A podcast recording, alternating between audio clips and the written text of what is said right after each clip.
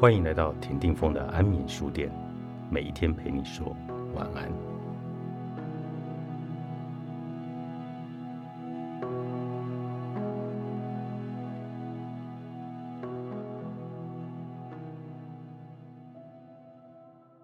独处就是能够和自己的所有部分相处。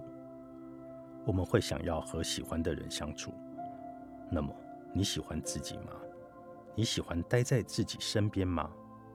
在咨询室中，我听到许多个案说：“我讨厌自己。”他们讨厌自己的情绪、想法、行为，不愿意看到镜子中的自己，或是看到镜子中的影像觉得很厌恶，讨厌镜子中的那个人。而我们讨厌自己时，当然就不会想和自己相处。或许。你也讨厌自己的某些部分，像是情绪、想法、行为，或许对自己不够满意，觉得自己不够好，不够聪明，不够有成就，身材不够好，长得不好看，没有价值，什么都做不好，没有人爱等等。于是你想尽办法要把讨厌的部分推开，努力获得财富与地位，取得高学历与成就。努力装扮成自己的外在，或是用其他各种方式，让你不用看见那些讨厌的部分，例如忙碌、沉迷社群网站、划手机、网购、暴饮暴食、追剧、药物、酒精成瘾。专门治疗成瘾行为的专家盖博麦特医生在他的书中引用了佛教中的饿死鬼来做比喻。饿死鬼有很大的肚子，细长的脖子。不管怎么吃都填不饱，麦特医生说：“这个社会有许多人就像饿死鬼一样，不断想拿外在的物质、名利、权力来填补内心的空洞。但是外在的物质永远填不满内心的空洞。要填补内心，你就必须往内心走进去，走入自己的内心，代表着你要面对自己内在的不同部分，那些光鲜亮丽。”你引以为傲的部分，以及那些你讨厌、恐惧的、想要推开的部分，能够和自己相处，并不是要去改变那些你讨厌的部分，而是去改变你和这些部分之间的关系。譬如，有一部分的你觉得我永远不够好，而带着许多的羞愧，你可以把这部分的你想成是一位小孩子，然后你是这位羞愧小孩的家长。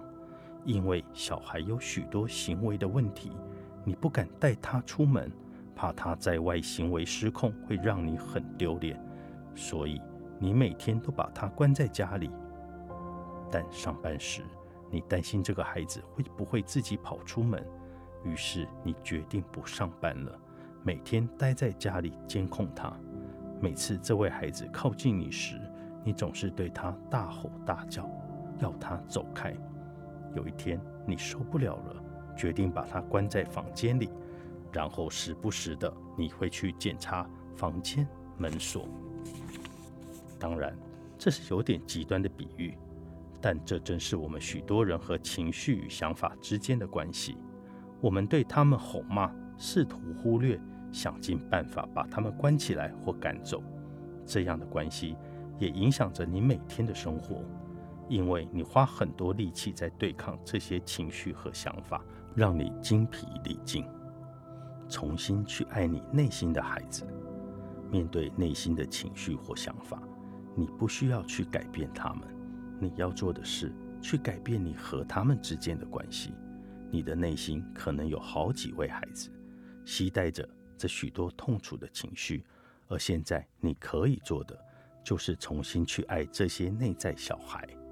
譬如，当这位羞愧孩子靠近你时，你可以温柔地抱着他，告诉他：“我知道你现在一定很难受，有我在，我会在这里陪你。”你可以去倾听与理解这位孩子需要什么。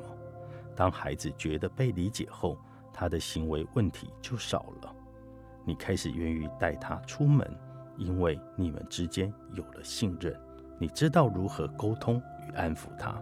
而少掉了要去对抗他的力气，你多出了许多心力，可以好好的过生活。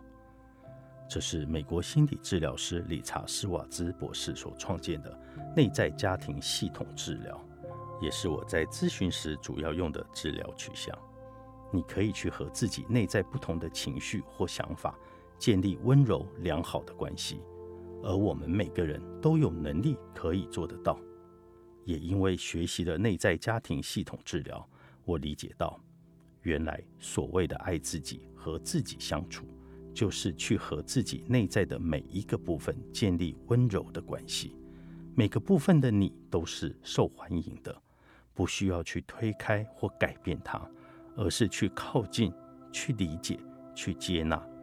于是，当我向孤独情绪靠近时，我理解到，孤独需要的是我的陪伴，我不需要逃开，我需要的是好好陪着他，告诉他，我在这里。